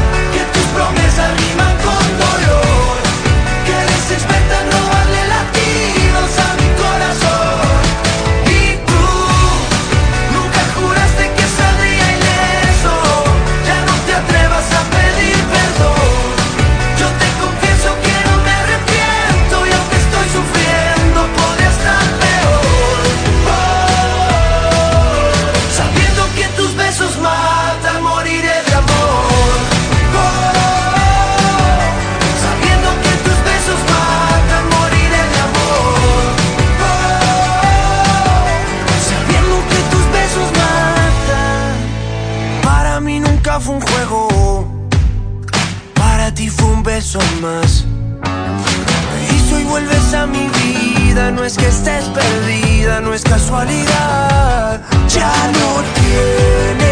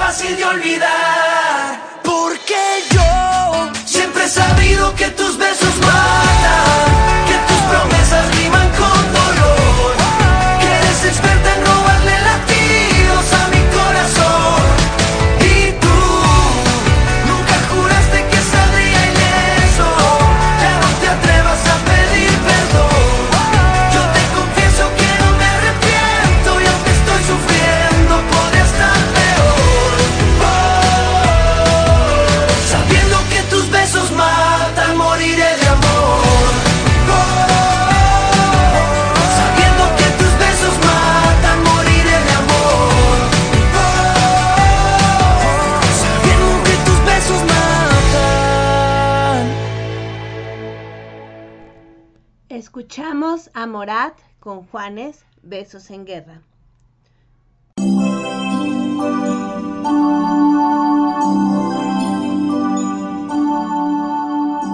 Continuamos en De Todo para Todos, donde tu voz se escucha.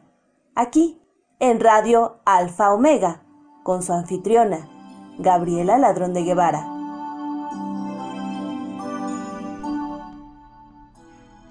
Quise borrar el texto, pero solo lo veo, infinito y preciso, precisamente hermoso no, nunca más que relevar mis nobles sentimientos, porque este indicio es solamente mi voz interna, al fenecer dentro del tiempo, dictando lo que siempre estuvo ahí y necesita ser liberado. Dime, ¿qué más correcto que adornarlo de rimas y nexos? Liz, Tamaulipas, Poesía de Morras. Y continuamos aquí en De Todo para Todos, donde tu voz se escucha. Y todas las voces son escuchadas, principalmente las voces femeninas que vienen en esta cápsula de Palabras de Mujer de María Virginia de León.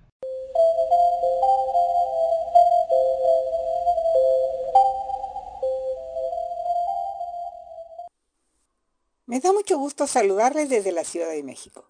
Soy María Virginia de León y les traigo la cápsula Palabras de Mujer.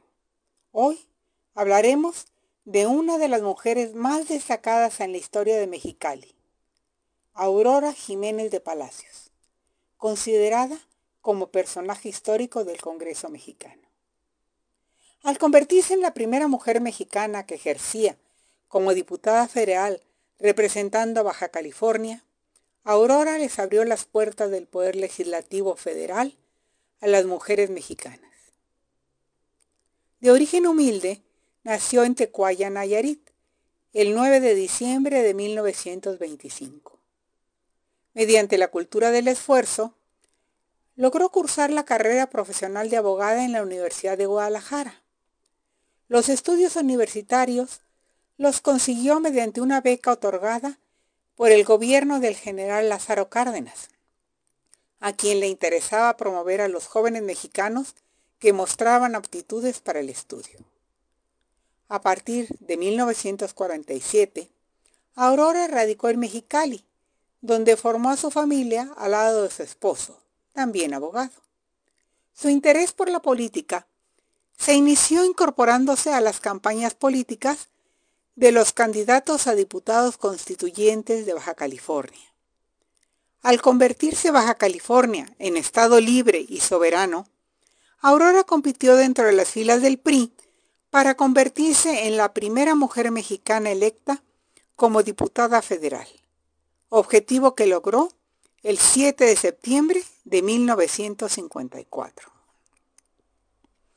Dentro de sus áreas de interés Destacó la promoción de los derechos laborales de los obreros y campesinos. Promovió además el voto femenino. Un evento destacado fue su participación dentro de la Coalición Nacional Revolucionaria, al lado de las destacadas lideresas Emilia Barajas, Eva de Ayón, Cristina Mojica y Juanita Calera, con quienes promovió la participación política de las mujeres mexicalenses. Aurora también le dedicó tiempo a la docencia en la preparatoria Mexicali, así como también a la radiolocución a través de la emisora local XECL.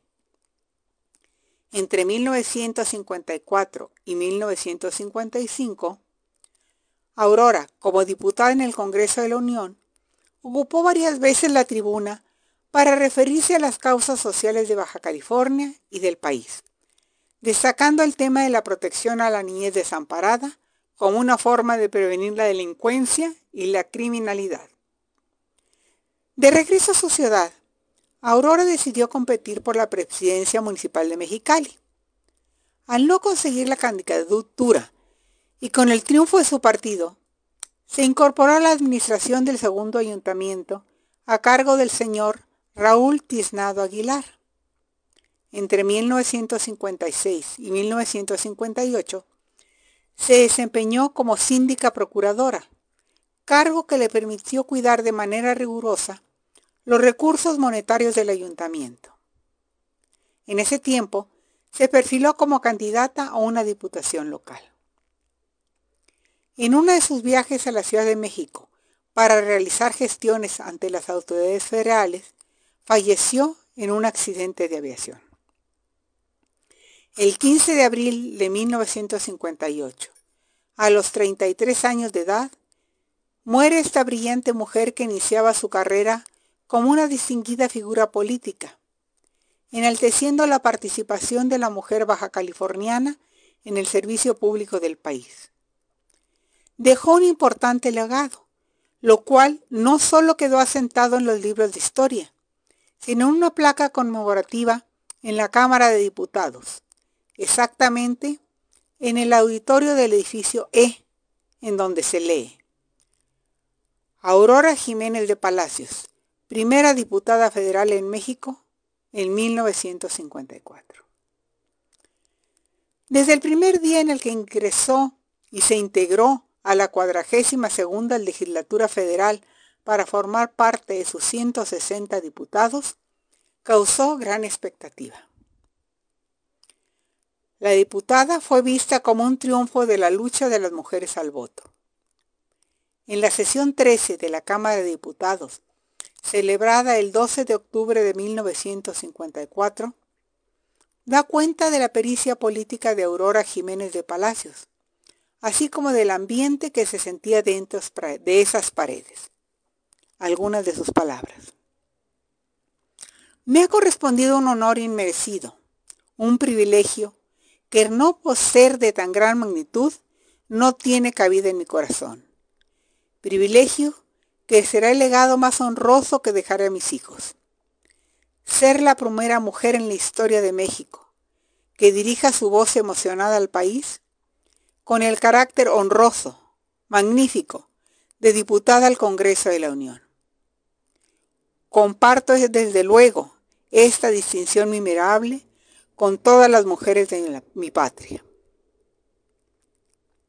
La mujer mexicana defenderá con coraje que solamente se equipara al que emplea para defender la vida de sus hijos, la memoria y el nombre de nuestros gloriosos antepasados, porque su recuerdo nos enseña, en efecto, hasta qué punto los obstáculos parecen insuperables, pero pueden vencerse cuando se vive. Muchísimas gracias, María Virginia de León, por recordarnos la vida, las palabras y la importancia de la primera diputada federal mexicana, de Aurora Jiménez de Baja California. Muchísimas gracias por compartirlo con nosotros y sobre todo por darle voz a estas palabras de mujer.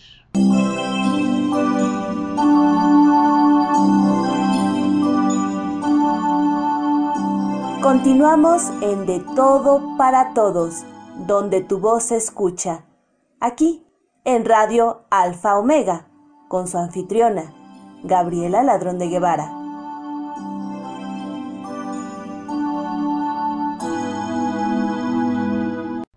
Nuestro padrino, Guillermo Holguín, nos acompaña el día de hoy. Escuchémoslo. Buenas tardes. Un saludo afectuoso a la doctora Gabriela Ladrón de Guevara de León por su amable invitación. El día de hoy les quiero compartir un poema de Efraín Huerta que se llama Resignación. Buenos o malos, más malos que buenos, todos mis poemas son del demonio público. Muchísimas gracias, doctor Guillermo Holguín. Gracias por compartir este poemínimo muy a su estilo. Y claro, no podía faltar nuestra madrina, Elizabeth Martínez, que con Mario Hernández nos traen algo de Mario Vargas Llosa. Un saludo cordial desde la Ciudad de México. Somos Elizabeth Martínez Gómez y Mario Hernández Ávila, del escritor peruano Mario Vargas Llosa Fonchito y la luna. Fonchito moría de ganas de besar a Nereida, la niña más bonita de su clase. Nereida tenía unos ojos grandes y muy vivos, una naricilla respingada, unos cabellos negrísimos y una tez blanca como la nieve, que debía ser, pensaba Fonchito, más suave que la seda. Un día durante el recreo se atrevió a acercarse a ella y sin que lo oyeran sus compañeros que jugaban alrededor, le dijo Me gustaría darte un beso en la mejilla. ¿Me dejarías? Nereida, ruborizándose ligeramente, lo miró muy seria antes de responder. Te dejaré si bajas la luna y me la regalas. Fonchito se quedó tristón y desmoralizado. ¿Qué significaba esa respuesta sino que Nereida nunca le permitiría besarle en la mejilla? Pero desde entonces empezó a hacer algo que no había hecho nunca antes. Pasarse mucho rato mirando la luna embobado, desde el balcón o la azotea de su casa. Es decir, cuando la luna salía, lo que ocurre rara vez en la ciudad de Lima, cuyo cielo suele estar cubierto de nubes muchos meses del año. Uno de esos raros días en que lucía en el cielo limeño una luna redonda como un queso, luego de estarla contemplando mucho rato, Fonchito, dando un suspiro, se disponía a bajar a su cuarto a acostarse. Y en eso, con un aceleramiento del corazón, advirtió de pronto que la luna no sólo estaba en el cielo, sino también a sus pies, reflejada en el balde regadera que usaba don Rigoberto, su padre, para regar los maceteros con geranios que daban color y vida a la azotea de su casa. Se fue a acostar, feliz y agradecido a la casualidad o a los dioses, porque estaba seguro había encontrado la manera de cumplir con la exigencia de Nereida. Al día siguiente se lo dijo en el recreo a media mañana. Ya está. Ya sé cómo bajarte la luna y regalártela. ¿Cuándo podría ir a tu casa de noche, a la hora que sale la luna? Nunca, le respondió Nereida, salvo un jueves, porque los jueves mi papá se va al club con sus amigos y mi mamá juega a las cartas con sus amigas. El siguiente jueves, Fonchito se presentó en casa de Nereida al anochecer. La niña, a pedido de él, lo llevó a la terraza. Fonchito observó el cielo y sonrió. Tenía suerte. Ahí estaba, amarilla y redonda, refulgiendo con un brillo pícaro. Entonces le pidió a su amiga que le trajera un lavador o una olla llena de agua. Nereida lo hizo y se quedó observándolo, intrigada. Fonchito cogió el recipiente, miró el cielo, se movió por la terraza buscando el lugar más adecuado y por fin depositó el lavador en el suelo. Con la mano hizo que su amiga se acercara. Cuando Nereida llegó junto a él y miró lo que la mano de Fonchito señalaba, vio en el fondo del recipiente, temblando levemente con el movimiento del agua, una pequeña luna redonda y amarilla. Estuvo mirándola mucho rato sin decir nada y sin mirar a su amigo. Fonchito se preguntaba si el corazón de Nereida estaría golpeándole el pecho tan fuerte como su corazón golpeaba el suyo. Supo que sí. Cuando Nereida, todavía sin mirarlo, le acercó la cara para que la besara en la mejilla. Muchísimas gracias Elizabeth Martínez y Mario Hernández por compartirnos Ponchito y la Luna, un hermoso cuento.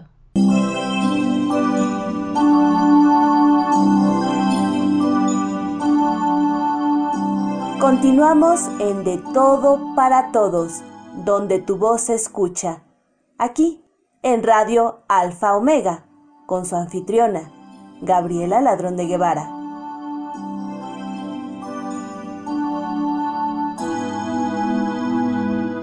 El día de hoy les tengo una noticia que me llena de ilusión, que me llena de felicidad, y es que por fin mi libro, La extraña vida diaria, está impreso. Ya está en mis manos la versión en papel de este hermoso libro de enero 11 editorial que inaugura la colección La Ruta Principal en esta editorial.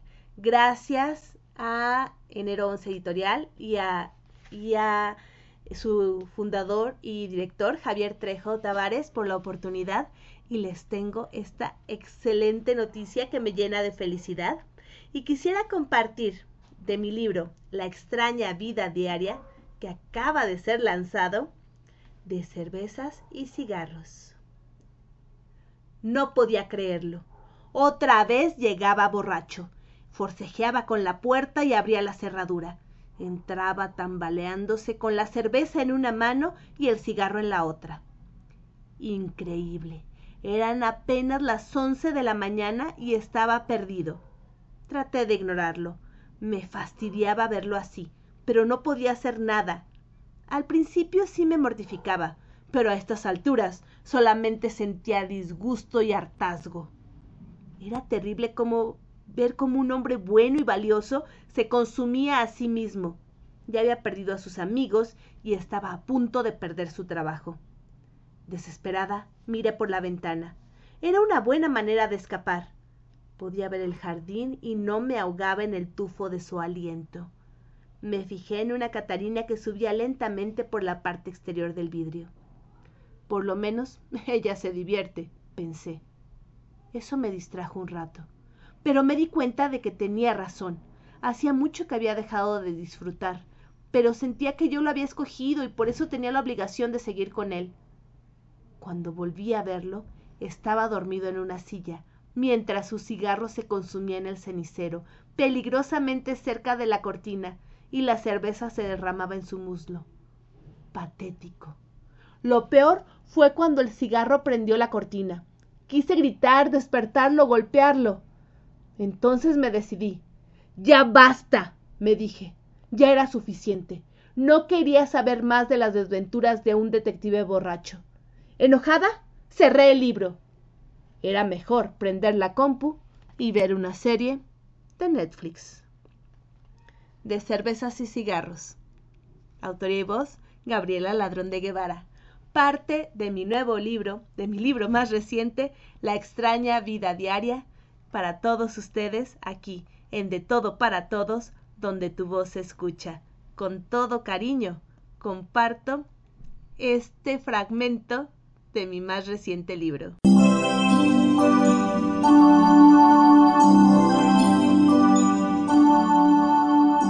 Continuamos en De Todo para Todos donde tu voz se escucha, aquí en Radio Alfa Omega, con su anfitriona, Gabriela Ladrón de Guevara.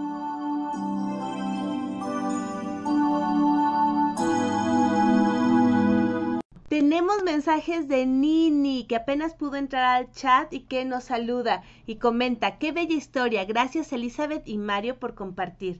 Y también Nini dice, felicidades Gabriela por tu libro. Gracias Nini, ya me extrañaba que no estuvieras con nosotros. Muchas, muchas gracias. Y Miriam nos dice, felicitaciones Gabriela. Gracias, gracias. Ya saben, está ya disponible mi libro más reciente, La extraña vida diaria, un libro de cuentos de relatos. Muchísimas, muchísimas gracias. Hemos llegado al final de esta emisión. Ha sido un hermoso programa lleno de color literario. Tuvimos la entrevista de Jacqueline Campos, escritora mexicana. También escuchamos las palabras de mujer de María Virginia de León y la cápsula de la risa de la doctora Fiona. Compartimos 50 amapolas, primera parte, de la comunidad literaria Mailén Internacional, con Palmira Ramos, Yolanda Duque, Juan y Silva, Aquiles Ríos, Ana María Alepe e Ivonne Aravena. Nuestros padrinos Elizabeth Martínez y Guillermo Holguín nos acompañaron con su talento. También escuchamos a Mario Hernández. Como homenaje a las mujeres fuertes y talentosas, compartimos poesía de morras. También escuchamos a Morat. La música es de Fernando García. Gracias a Rao, Radio Alfa Omega, por su hospitalidad. Soy Gabriela Ladrón de Guevara desde la Ciudad de México y nos escuchamos próximamente.